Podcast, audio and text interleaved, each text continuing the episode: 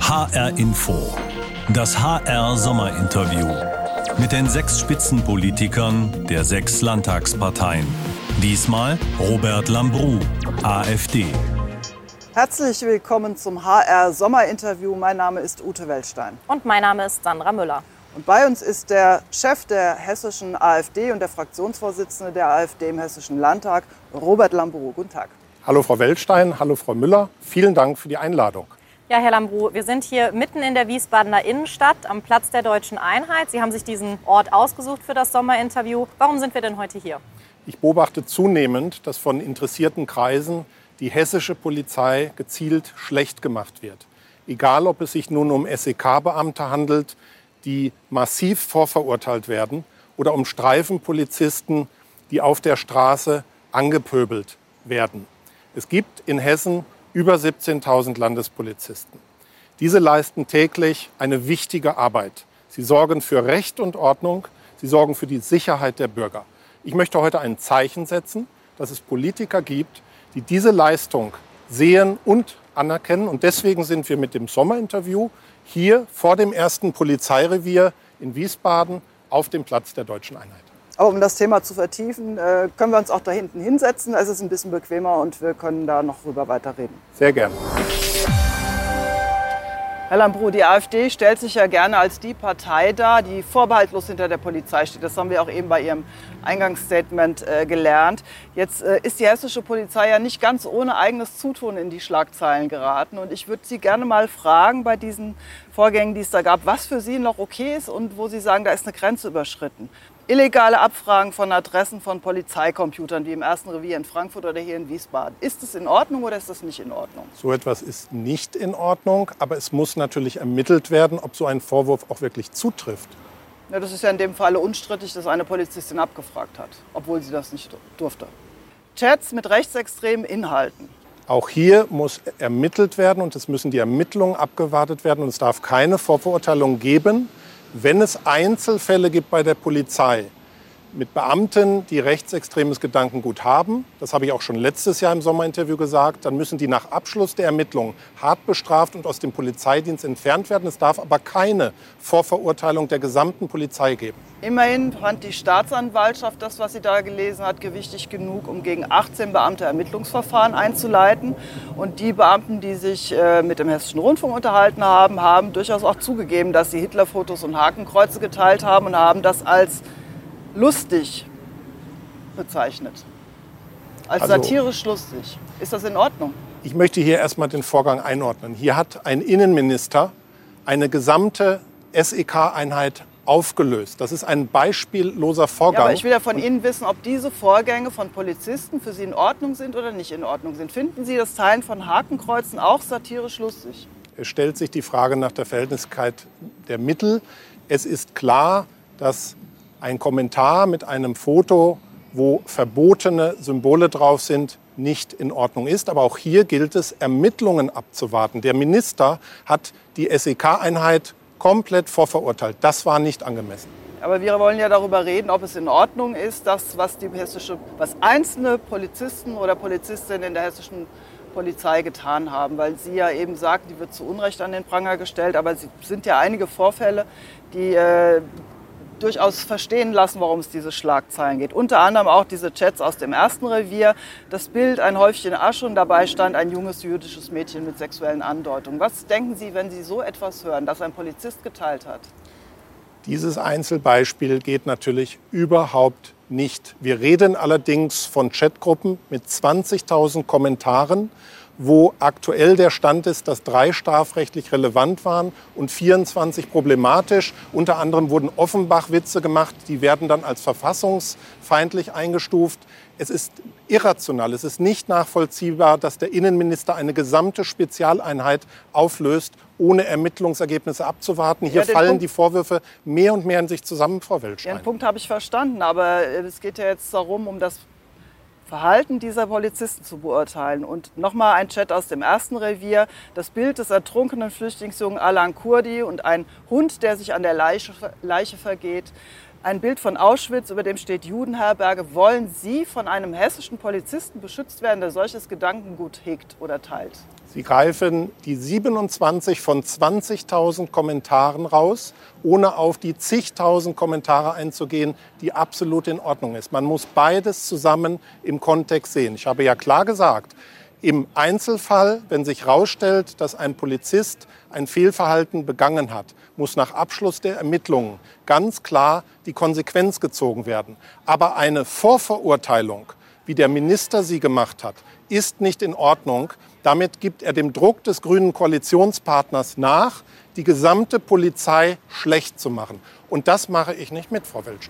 Aber wenn man jetzt äh, anguckt, es gab ja jetzt eine Kommission, die sich darum gekümmert hat, ob es Reformen geben soll. Und da wurden ja viele Vorschläge gemacht. Wenn man sich jetzt das von Ihnen anhört, bekommt man den Eindruck, dass bei der hessischen Polizei alles in Ordnung ist und es überhaupt keine äh, ja, Notwendigkeit gibt für Reformen? Es gibt sicherlich Einzelfälle und ich betone ja auch die ganze Zeit, dass man hier die Ermittlungsergebnisse abwarten muss und im Falle von validen Ergebnissen Konsequenzen ziehen muss. Was hier aber von politisch interessierter Seite gemacht wird, ist Einzelfälle zu nehmen, um die gesamte Polizei zu diskreditieren. Und das ist nicht in Ordnung. Und die Frage nicht beantwortet. Sehen Sie Reformbedarf bei der hessischen Polizei? Ja oder nein? Nein, ich sehe keinen Reformbedarf, denn es gab auch eine repräsentative Studie und Umfrage, die belegt hat, dass rechtsextreme Einstellungen der hessischen Polizei maximal Einzelfälle sind. Wir würden ganz gerne auf ein anderes Thema kommen. Und zwar sind wir ähm, auf der Straße gewesen und haben die Menschen gefragt, was sie aktuell umtreibt. Und wenig überraschend war eines der Themen Afghanistan, das, was dort quasi äh, gerade passiert. Und äh, da stellt sich natürlich die Frage, was passiert mit den Menschen, die jetzt versuchen, aus diesem Land zu fliehen. Und wir haben einen Ton mitgebracht von Tora Gerunger äh, und haben sie gefragt, würden Sie die Menschen aufnehmen oder würden Sie die Menschen nicht aufnehmen? Man muss den Menschen helfen. Wenn man sich vorstellt, man wäre selbst in der Not, wenn man jetzt auch an die Flug Flutopfer in äh, Ahrweiler, Bad Neuenahr denkt. Man muss den Leuten einfach helfen. Wenn man selbst in der Not wäre, wäre man auch froh, wenn man die Hand gereicht bekommt. Herr Lambrou, Sie sagen ja, oder die AfD betont ja gerne die christlichen Werte, die hier in Deutschland gelten. Ähm, müsste man nicht, wenn Sie jetzt sich in diese Position versetzen, wenn Sie in Not wären, empfinden Sie es dann nicht auch als ja ein Gebot der christlichen Nächstenliebe, diesen Menschen zu helfen? Selbstverständlich. Das, was in Afghanistan passiert, das ist eine Tragödie. Die Machtübernahme durch die islamistischen Taliban, die Menschen, die schon zu Tode gekommen sind, die Menschen in Todesangst. Ich fand es beschämend, dass an dem Abend, am Montagabend, wo nicht klar war, kriegen wir überhaupt noch Menschen da gerettet, die Bundeskanzlerin im Kino war. Jetzt ist es ja so, die Frage ist, wie viele Menschen können wir aufnehmen? Es ist äh, immer wieder äh, das jetzt gesagt worden, 2015 darf sich nicht wiederholen. Wen, darf, wen sollen wir denn aufnehmen, Ihrer Meinung nach? Zunächst einmal ist es wichtig, dass wir die Menschen, die mitgeholfen haben, Afghanistan zu demokratisieren, die jetzt in der unmittelbaren Lebensgefahr sind, dass wir die aus dem Land rausholen, aber wir sollten sie in sichere Drittstaaten in der Umgebung von Afghanistan, zum Beispiel Usbekistan und Tadschikistan oder Pakistan bringen und dort dann mit humanitärer Hilfe weiter versorgen. Sie können mit demselben Geld, wie hier Menschen in Deutschland versorgt werden, ähm, dort vor Ort viel mehr Menschen helfen. Gilt es auch für die Ortskräfte, die da zum Beispiel die Bundeswehr unterstützt haben? Sollen die auch nicht nach Deutschland kommen? Ähm, hier bin ich der Meinung, dass in berechtigten Ausnahmefällen Ortskräfte nach Deutschland gebracht werden sollten. Ansonsten gilt auch hier, in Sicherheit gebracht ist das Gebot der Stunde. Und das geht auch in Usbekistan oder Pakistan. Im Juni hatten die Grünen im Bundestag einen Antrag gestellt, die Ortskräfte, die die Bundeswehr unterstützt haben oder die äh, die Deutsche Entwicklungshilfeorganisation unterstützt haben, rauszuholen. Die AfD hat dagegen gestimmt. Woher kommt da jetzt Ihr Sinneswandel? Es ist äh, kein Sinneswandel. Ich habe gesagt, dass in begründeten Ausnahmefällen ich auch dafür bin. Wir haben eben darum gesprochen, dass sich die Masseneinwanderung 2015 nicht wiederholen soll. Wir wollen alle keine Masseneinwanderung 2021. Die Masseneinwanderung 2015 ist aber auch durch Symbole, durch Bilder ausgelöst worden. Und wir müssen vermeiden, dass wenn wir jetzt zu viele Menschen nach Deutschland fliegen, sich eine Massenbewegung daraus ergibt, die nach Deutschland kommt. Was sind denn die begründeten Einzelfälle? Das, Wen würden Sie holen und wie viele? Das sind die Leute, die ganz besonders gefährdet sind. Zum Beispiel wissen wir alle, dass die islamistischen Taliban sehr, sehr unversöhnlich sind bei Dolmetschern. Und was ist mit Menschen, die zum Beispiel der Caritas der Deutschen geholfen haben oder der GIZ? Meine Meinung ist, dass es um Ortskräfte geht der deutschen Bundeswehr und der deutschen Botschaft. Also das heißt, all die anderen, die dort zum Beispiel auch für deutsche Firmen, für deutsche Entwicklungshilfeorganisationen äh, tätig waren, die wollen Sie nicht rausholen und in Deutschland aufnehmen. Die wollen wir unbedingt rausholen und in Sicherheit bringen in die sicheren Drittstaaten um Afghanistan herum. Holen wir aber zu viele dieser Menschen nach Deutschland, lösen wir eine Masseneinwanderung aus Afghanistan aus. Da bin ich mir relativ sicher damit die Flüchtlingshilfe in anderen Ländern funktioniert. Sie sagen ja jetzt, Flüchtlinge rausholen aus Afghanistan, aber nicht hier nach Deutschland. Ähm, es ist ja erwiesen, dass unter anderem die Bewegungen 2015 ausgelöst wurden, weil die Flüchtlingslager in den anderen Ländern vor Ort unterfinanziert waren. Ja. Jetzt ist die Frage, wie viele Milliarden wären Sie denn bereit zu geben, damit die Flüchtlinge dort versorgt werden können? Da gebe ich Ihnen ein Beispiel. Eine kleine Anfrage der AfD-Landtagsfraktion hat ergeben, dass das Land Hessen alleine das Land Hessen zwischen 2015 und 2020 2,3 Milliarden Euro für Flüchtlinge gezahlt hat. Das ist nur das Land Hessen. Bei minderjährigen unbegleiteten Flüchtlingen ist es ein Betrag, auch das hat eine kleine Anfrage gegeben, von 8.460 Euro im Monat. Das ist das 41-fache des Kindergeldes. Nehmen Sie dieses Geld, helfen Sie den Menschen in den sicheren Drittstaaten um Afghanistan herum. Da kommen Sie sehr, sehr weit. Sind verstehe ich Sie richtig, dass Sie ähm, bereit wären, wenn Hessen rund zweieinhalb Milliarden geben würde, um Flüchtlingslager rund um Afghanistan zu unterhalten? Es ist richtig, dass wir nicht einfach sagen können, wir wollen nicht, dass die Menschen nach Deutschland kommen, wir wollen, dass sie in sicheren Drittstaaten untergebracht werden, dass wir uns in einem gewissen Maße natürlich dann auch an der humanitären Versorgung beteiligen müssen. Und ich weise darauf hin, dass das ein Vielfaches preiswerter ist, als wenn wir diese Menschen hier in Deutschland versorgen. Aber Herr Lambrou, Sie haben eben gesagt, nehmen Sie dieses Geld. Verstehe ich Sie richtig, dass Sie von 2,3 Milliarden sprechen, die Hessen ausgeben könnte, um Flüchtlingslager zu unterhalten? Ich habe ein Beispiel gegeben, wie viel wir in sechs Jahren allein in Hessen für Flüchtlinge gezahlt haben, die hier in Hessen versorgt werden. Und jeder Zuschauer kann sich sicherlich vorstellen, wie viele Menschen man die nächsten sechs Jahre mit so einer Summe versorgen könnte. Wollen Sie die ausgeben? Sie weichen der Frage aus, Herr Lambrou. Sagen Sie doch, ja, will ich ausgeben oder nein, will ich nicht ausgeben. Das ist relativ leicht zu beantworten. Das ist ein Thema, was auf Bundesebene entschieden werden muss. Ich habe klar gesagt, dass wir als AfD es verstehen, dass wenn wir nicht wollen, dass diese Menschen nach Deutschland kommen, dass sich Deutschland auch mit humanitärer Hilfe daran beteiligen sollte, dass die in sicheren Drittstaaten auch etwas zu essen haben. Und Sie haben die Zahl genannt, dass Hessen 2,3 Milliarden ausgegeben hat für Flüchtlinge, die hier waren und haben gesagt, nehmen Sie dieses Geld und unterhalten Sie die Lager dort. Deshalb noch einmal die Frage, haben Sie gerade dafür plädiert, dass Hessen 2,3 Milliarden Euro ausgibt, um Flüchtlingslager rund um Afghanistan zu unterhalten oder nein? Ich habe das jetzt schon ein paar Mal beantwortet. Nein. Es ist eine Frage, die auf Bundesebene entschieden werden muss. Und ich sa sage klar, die AfD hat natürlich auch erkannt, dass sie einerseits nicht sagen kann, keine weiteren Flüchtlinge in Deutschland. Ähm, aber andererseits, Deutschland sollte sich natürlich beteiligen an humanitärer Hilfe in sicheren Drittstaaten. Um welche Summe es dann da geht und über welchen Zeitraum und wer diese Summe erhält, das muss im Deutschen Bundestag geklärt werden. Ich bin hessischer Landespolitiker. Sie weichen nach wie vor der Frage aus, ob dasselbe Geld dorthin soll. Gut, lassen wir den Punkt. Wir würden gerne auf einen anderen Punkt kommen, nämlich mit Blick auf die Bundestagswahl äh, in ein paar Wochen. Ähm, da aktuelle Umfragen heute Morgen wieder in Deutschland trend, sieht die ähm, AfD aktuell bei 10, 11 Prozent ungefähr. Ähm, da wollten wir natürlich auch von den Menschen wissen, äh, was halten Sie denn von den Positionen der AfD und äh, halten Sie die für wählbar oder für nicht wählbar? Und wir haben ein Beispiel mitgebracht von Helmut Feef. Die AfD müsste sich selbst reformieren und müsste sich trennen von dem ganzen rechten Flügel was sie nicht macht. Insofern, wenn die sich nicht trennt vom rechten Flügel und eben ihre äh, Parteimitglieder, die sehr, sehr rechtsradikal sind, in der Partei lässt, dann ist also die AfD eine Partei, die man äh, nicht wählen kann, nicht empfehlen kann und die auch schlecht sind für die Bundesrepublik. Ja, Lambrou, die AfD versteht sich ja gerne als Partei, die als einzige die Interessen Deutschlands vertritt. Äh, ist es dann nicht ein vernichtendes Urteil, wenn Sie sowas hören, dass Sie Deutschland schaden?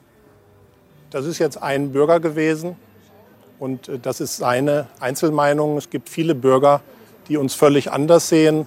Ich möchte aber festhalten, wir sind nicht rechtsradikal, wir sind bürgerlich, konservativ. Unsere Mitglieder, unsere Wähler machen sich Sorgen um die Zukunft Deutschland und mehr nicht. Man muss aber dazu sagen, dass ja die Kritik nicht nur von außen kommt, sondern Sie haben auch interne Parteikritiker, um mal zwei Beispiele zu nennen.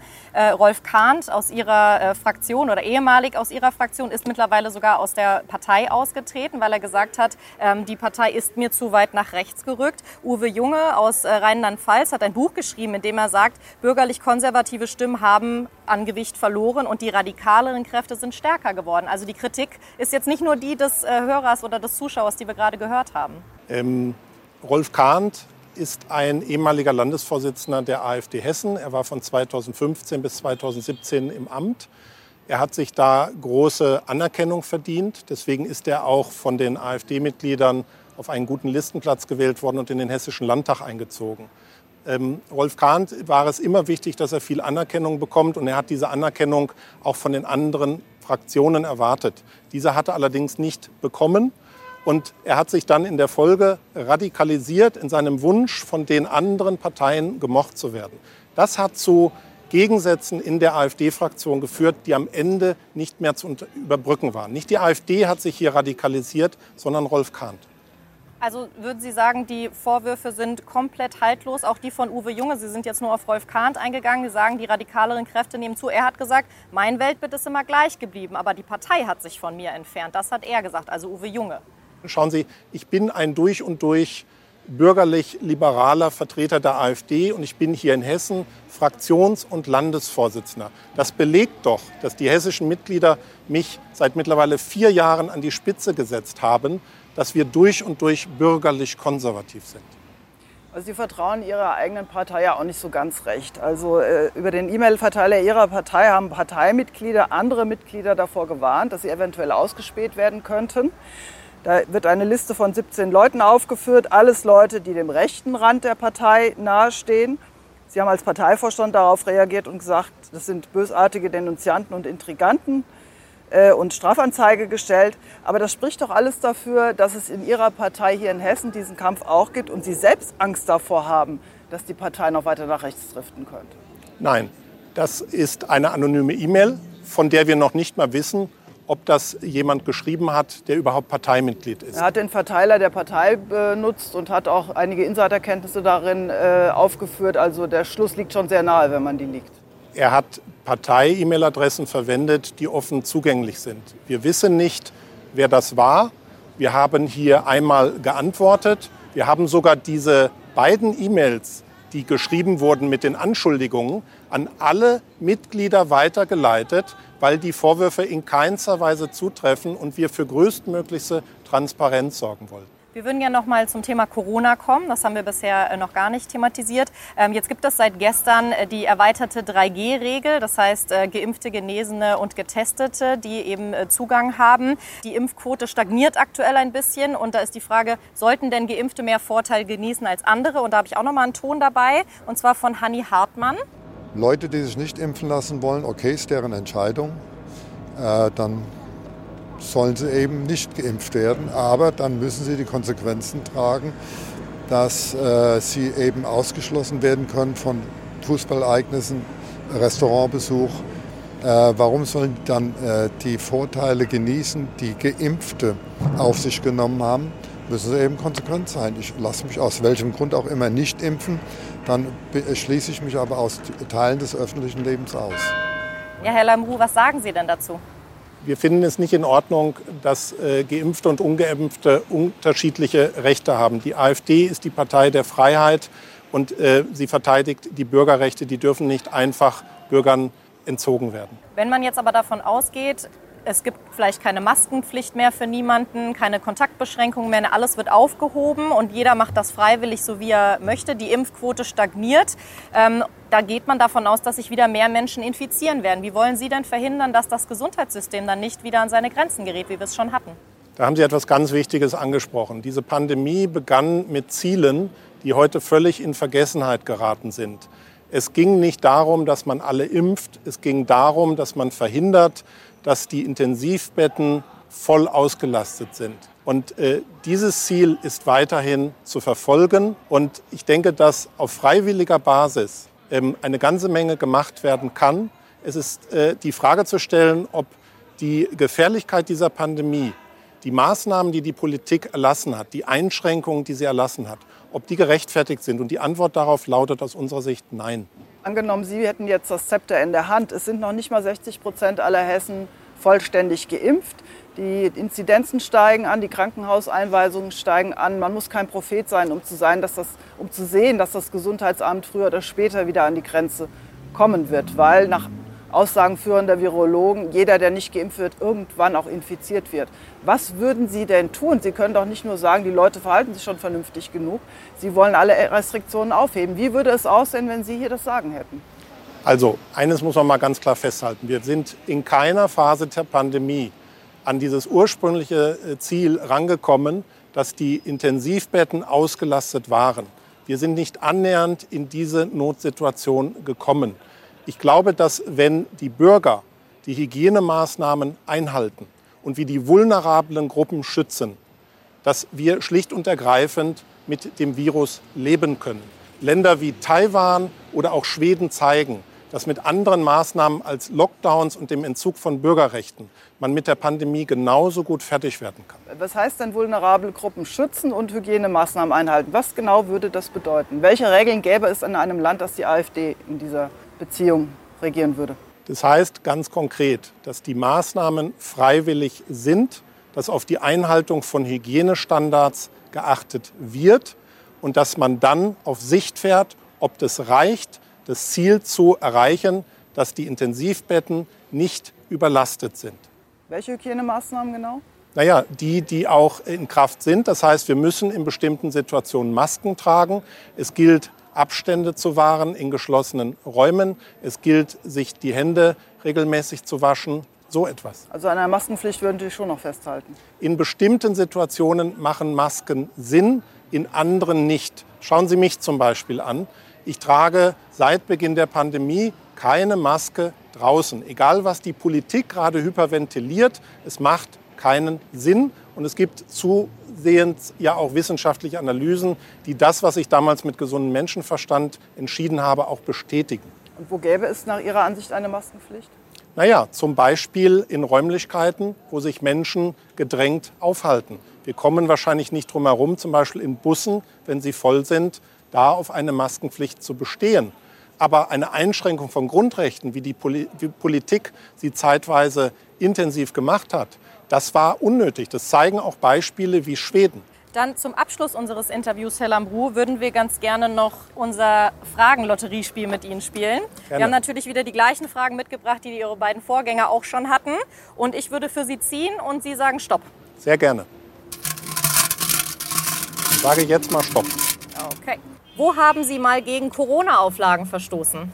Ich glaube, da gibt es einige Beispiele. Zum Beispiel habe ich Ihnen ja gesagt, dass ich im Freien keine Maske trage. Und ich meine, in Wiesbaden gab es eine Phase, wo das vorgeschrieben war. Ist aber völlig unsinnig. Ich stecke im Freien niemand an. Sie sind aber nie erwischt worden und haben ein Ordnungsgeld bekommen? Richtig. Ich mach weiter? Ja, gerne. Stopp. Welchen Spitznamen haben Familie und Freunde für Sie? Also die nennen mich seit meiner äh, frühen Kindheit äh, Robby. Es gab nämlich, ich bin 53 Jahre alt, als ich jung war, diese Hörspielreihe Robby, Tobby und das Flievertüt. Und da mein Vorname Robert ist, ist da bei mir der Spitzname Robby hängen geblieben, den ich auch sehr mag. Stopp. Was war Ihr schönstes erstes Mal? Ja, das war der Besuch der ersten Parteiveranstaltung der AfD am 11. März 2013 in Oberursel. Das war die inoffizielle Gründungsveranstaltung. Ich wusste zum ersten Mal in meinem Leben nicht mehr, was ich wählen sollte. Habe dann von dieser neuen bürgerlich-konservativen Partei gehört, bin da hingefahren, dachte, ich treffe vielleicht auf ein paar Dutzend Gleichgesinnte. Und die Hütte war voll, 1300 Leute, Aufbruchstimmung, weil alle Bürger, die da waren, einfach begeistert davon waren, dass sie nicht alleine waren mit dem Gefühl, diese alternativlose Politik von Frau Merkel abzulehnen. Vielen Dank, Herr Lambrou für das Interview. Und in der nächsten Woche sind wir mit dem grünen Wirtschaftsminister und stellvertretenden Ministerpräsidenten verabredet, Tarek Al-Wazir.